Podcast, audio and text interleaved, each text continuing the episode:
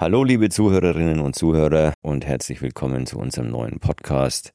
Wir beschäftigen uns heute mit einem Thema, das in der Öffentlichkeit keine große Beachtung findet, eher ein Spezialistenthema ist, aber bei dem jetzt schon absehbar ist, dass es große Auswirkungen, insbesondere Umsetzungsaufwand für KVGs haben wird. Und das Thema lautet Dora. Und unsere Dora-Spezialistin ist Peggy Steffen, Leiterin Risikomanagement beim BVI. Hallo Peggy. Hallo. DORA steht für Digital Operational Resilience Act. Was will die EU-Kommission und das EU-Parlament mit DORA leisten? In dem Gesamtpaket geht es um digitale Systemstabilität. Also wenn Finanzunternehmen mit externen Anbietern mittels Software, Hardware über Netz- und Informationssysteme kommunizieren, was ja in einer digitalisierten Welt immer mehr der Fall ist, dann sollen die Risiken, also solche Systeme fallen aus oder sie werden beeinträchtigt, dadurch mehr in den Fokus genommen werden. Man soll eben Bewusstsein schaffen, dass hier Risiken entstehen können, die eben auch die einzelnen Geschäftstätigkeiten beeinflussen. Also nicht nur Systemrisiken, die bei der KVG selbst entstehen, oder bei einer Bank oder bei einer Versicherung, sondern auch bei externen bestehen, weil wir ja meistens sehr vernetzt sind. Also viele, die allermeisten Systeme eigentlich von externen Anbietern kommen und man natürlich keine Kontrolle hat über das, was bei dem externen Anbieter funktioniert. Ich habe es gerade schon angesprochen, es sind nicht nur Asset Manager betroffen, auch Banken und Versicherungen. Wer fällt denn insgesamt in den Anwendungsbereich von Dora? Dora ist ein Regelwerk, was jetzt erstmals sektorübergreifend sozusagen verabschiedet wurde. Es gilt für Banken, Versicherer, Asset Manager, aber auch Ratingagenturen, Börsen, also alle Finanzunternehmen, die in der EU beaufsichtigt sind, die bekommen jetzt bestimmte Pflichten, um solche Risiken mehr in den Fokus zu nehmen. Und die fallen jetzt in den Anwendungsbereich von Dora.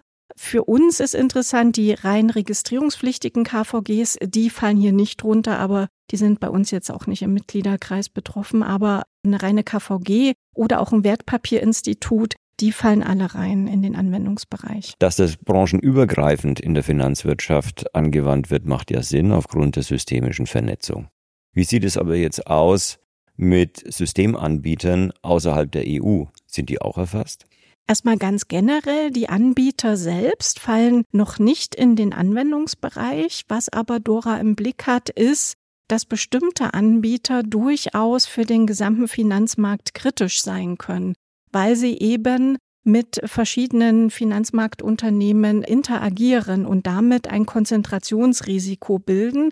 Also Beispiel, eine Börse fällt aus oder ein Anbieter, ein großer Datenanbieter fällt aus und dadurch werden dann die Unternehmen sozusagen betroffen, die diesen Anbieter nutzen und solche kritischen Anbieter, die sollen dann künftig unter Dora auch einer Überwachung unterliegen.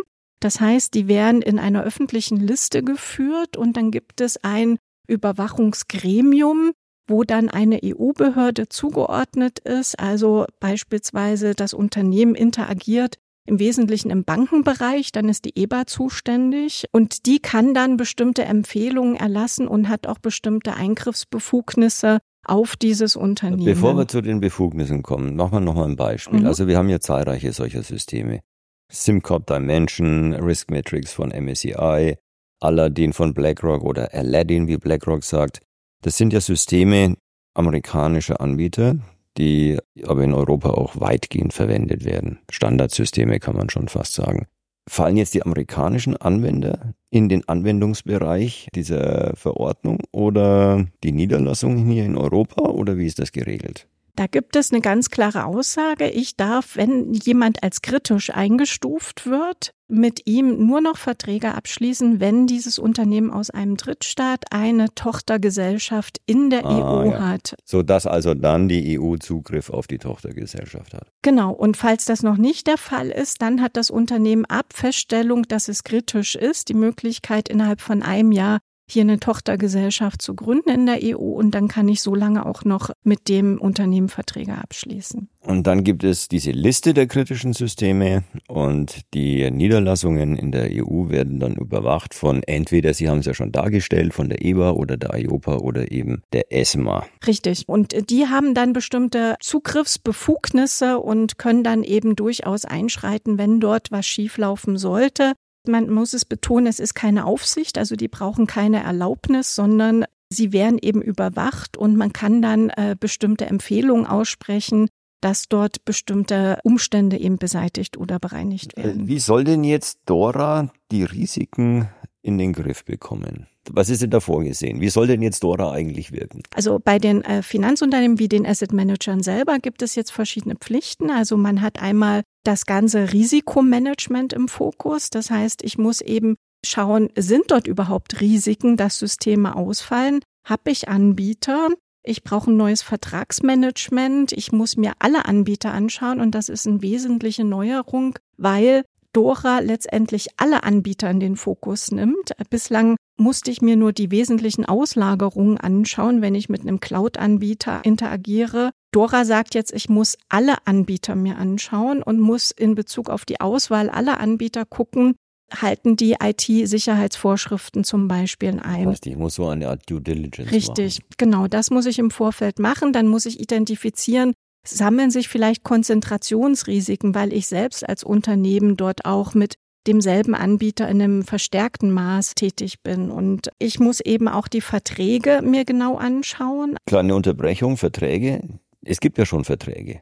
Das sind ja langlaufende Verträge. Was passiert denn jetzt mit diesen Verträgen? Müssen die geändert werden? Das ist der Fokus. Dora legt Mindestinhalte für solche Verträge fest. Die müssen vereinbart werden. Und jetzt ist die spannende Frage, muss ich die bestehenden Verträge anpassen oder nicht? Formal juristisch gehen wir im Moment davon aus, das muss man nicht tun, das gilt dann erst für die neuen Verträge, aber Dora hat bestimmte Pflichten, die auch mit den bestehenden Anbietern, mit denen man Verträge schon aufgesetzt hat, einhalten muss. Zum Beispiel Tests durchführen, ob die Systeme funktionieren. Und das muss ich dann natürlich dann auch in den Verträgen sicherstellen. Und das kann am Ende auch dazu führen, dass bestehende Verträge dann auch angepasst werden müssen. Also das Finanzunternehmen muss ein Register führen, in dem alle Verträge mit externen Anbietern enthalten sind. Richtig. Es muss eine Due Diligence machen mit allen externen Anbietern, bevor sie einen solchen Vertrag abschließen. Genau. Und ich muss eben auch schauen, sind dort Konzentrationsrisiken und ich muss eben dann auch mein Risikomanagement entsprechend ausrichten. Ich muss nämlich auch noch schauen, bietet äh, die oder beeinflusst dieser Anbieter, den ich jetzt gerade nutze, also Beispiel BlackRock Aladdin, ist das ein Service, der meine eigenen kritischen Funktionen beeinflusst, wenn er ausfällt? Und das muss ich dann auch in dem Register unterscheiden. Ist das jetzt eine kritische und wichtige Funktion, die ich nutze, sozusagen durch den dritten Anbieter? Also Dora betrifft in allererster Linie das Risikomanagement von Finanzunternehmen. Genau. Wenn jetzt alle Vorsichtsmaßnahmen nichts fruchten und es kommt dann tatsächlich zu einem Hackerangriff oder zu einem Systemausfall, was muss denn dann das Finanzunternehmen tun? Also es braucht jetzt erstmal intern ein Krisenmanagement, also Notfallpläne müssen im Vorfeld schon festlegen, wie ich mit solchen Fällen umgehe. Und Dora legt jetzt erstmals fest, dass auch schwerwiegende Vorfälle dann an die Aufsicht gemeldet werden müssen. Eine reine Bedrohung durch einen Cyberangriff reicht da noch nicht aus. Also Cyberbedrohungen können freiwillig gemeldet werden künftig, wenn sie erheblich sind. Aber wenn ich so einen Systemausfall habe oder das ist ein schwerwiegender Vorfall, was das ist, das soll noch definiert werden, dann muss das gemeldet werden und dafür müssen auch neue Meldeschnittstellen, Formate eingerichtet werden, man braucht dafür eine Erstmeldung, also eine unverzügliche Meldung, dann eine Zwischenmeldung und dann soll nochmal ein Abschlussbericht geschrieben werden. Also in Deutschland würde das bedeuten, das Finanzunternehmen muss im Fall eines Systemausfalls eine Meldung an die BaFin machen.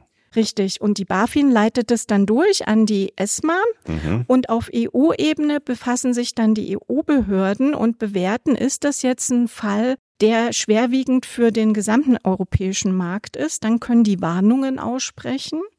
Und wenn äh, das nicht der Fall ist, dann taucht das am Ende in einem jährlichen Bericht äh, der ESAs auf. Muss ein Hackerangriff, der abgewehrt worden ist, auch gemeldet werden?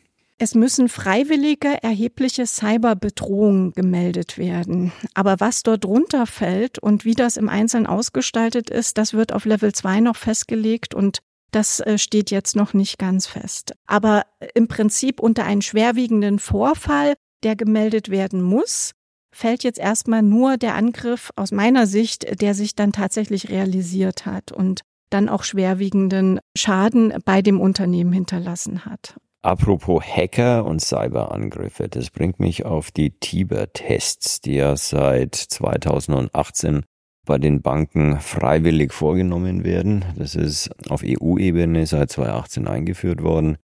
TIBER steht für Threat Intelligence Based Ethical Red Teaming und legt Regeln und Mindeststandards fest, nach denen die Banken ihre Cyberabwehrfähigkeit überprüfen lassen können. Das ist wie gesagt alles freiwillig. Soll das jetzt im Rahmen von DORA verpflichtend werden und gilt es auch für Asset Manager?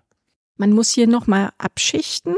Es gilt jetzt erstmal für jedes Finanzunternehmen, dass sie ihre Systeme testen müssen. Das sind aber ganz einfache Tests, ob eben die funktionsbereit sind. Also solche TIBA-Tests fallen da jetzt erstmal noch nicht drunter.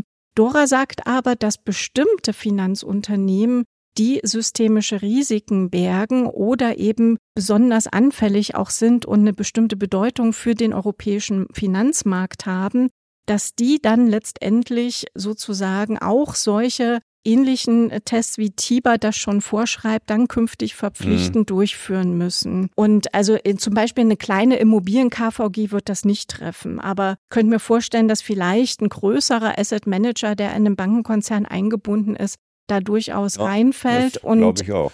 und das Besondere ist, dass das eben dieser Test nicht nur bezogen auf das Unternehmen selbst ist, also auf die KVG, sondern man muss eben dann auch den Anbieter mit einbinden. Und nicht nur ein, sondern dann auch die wesentlichen, die äh, hier auch systemische Risiken für das Unternehmen selber bergen können. Ja, das ist ein ziemlicher Aufwand, der da auf die äh, KVGs zukommt. Apropos Aufwand. Am 16. Januar 23 ist Dora in Kraft getreten. Was ist denn da aktuell der Umsetzungsstand? Was müssen wir im Moment tun? Also im Moment lohnt es sich schon anhand der DORA-Verordnung, die schon sehr detailliert ist, sich darauf vorzubereiten. Das sind die Themen, die wir jetzt hier gerade alle angesprochen haben. Wann es muss es denn eigentlich umgesetzt sein? Januar 2025 müssen die Vorschriften umgesetzt werden und wir erwarten jetzt allerdings noch erhebliche oder intensive detaillierte Level 2 Maßnahmen. Da Zum, kommen von? Äh, von den ESAs. Die arbeiten ja hier zusammen, also IOPA, EBA und ESMA. Ein erstes Paket haben wir schon auf dem Tisch, was die Identifikation von kritischen Anbietern betrifft. Das zweite sollte eigentlich heute kommen. Ich habe es noch nicht gesehen. Da geht es dann um das Risikomanagement, um die internen Pläne, wie stelle ich mich dort auf und auch um die Vorfälle, was ist ein schwerwiegender Vorfall. Und das dritte Paket, das soll im November kommen und das regelt dann die Meldepflicht und eben auch diese Testverfahren. Und das wird eben ziemlich knapp und insofern lohnt es sich damit jetzt schon auseinanderzusetzen. Also so ein Register, Informationsregister kann man jetzt schon mal aufbauen. Man kann auch jetzt schon mal nach Anbietern suchen für solche Tests und dort schon also, Verträge abschließen. Es sind nur noch anderthalb Jahre. Wir genau. haben noch nicht alle Informationen. Wir wissen noch gar nicht, was alles umgesetzt werden muss. Das wird am Ende garantiert wieder eng. Richtig. Also inzwischen ist es schon wirklich langsam Zeit, damit anzufangen, mit dem, was man jetzt schon machen kann. DORA ist eine europäische Verordnung, das heißt, anders als eine Richtlinie muss sie nicht in nationales Recht umgesetzt werden, also in Deutschland vom, vom Bundestag, sondern sie gilt unmittelbar. Jetzt haben wir ja aber auch schon auf nationaler Ebene Mindestanforderungen an die IT, zum Beispiel von der BaFin erlassene Rundschreiben wie das KAIT. Wird es dann einfach hinfällig?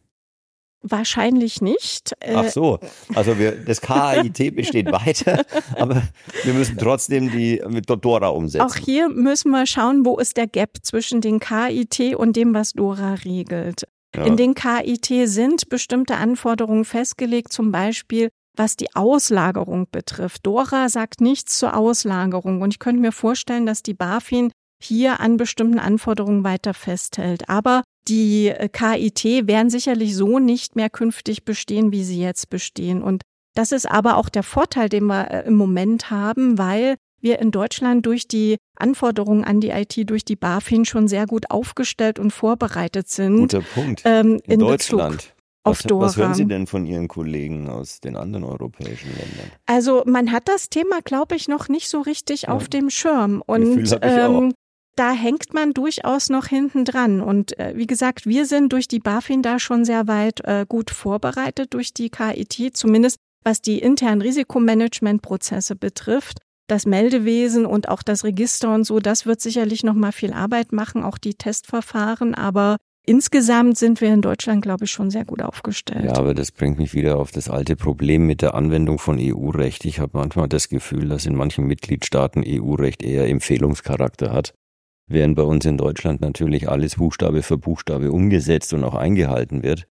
Das letzte Beispiel, das mir da in Erinnerung ist, ist MIFID II und die Abfrage der Nachhaltigkeitspräferenzen was wir da in Deutschland aufgeführt haben und immer noch aufführen und was ich, da, in, was ich da aus anderen europäischen Ländern, insbesondere südeuropäischen Ländern höre, ist überhaupt nicht vergleichbar. Sie sind bis heute völlig entspannt und da frage ich mich dann wirklich, wie weit es her ist mit der einheitlichen Anwendung von EU-Recht. Aber das dürfte bei Dora wieder ähnlich verlaufen. Das werden wir hier nicht ändern können.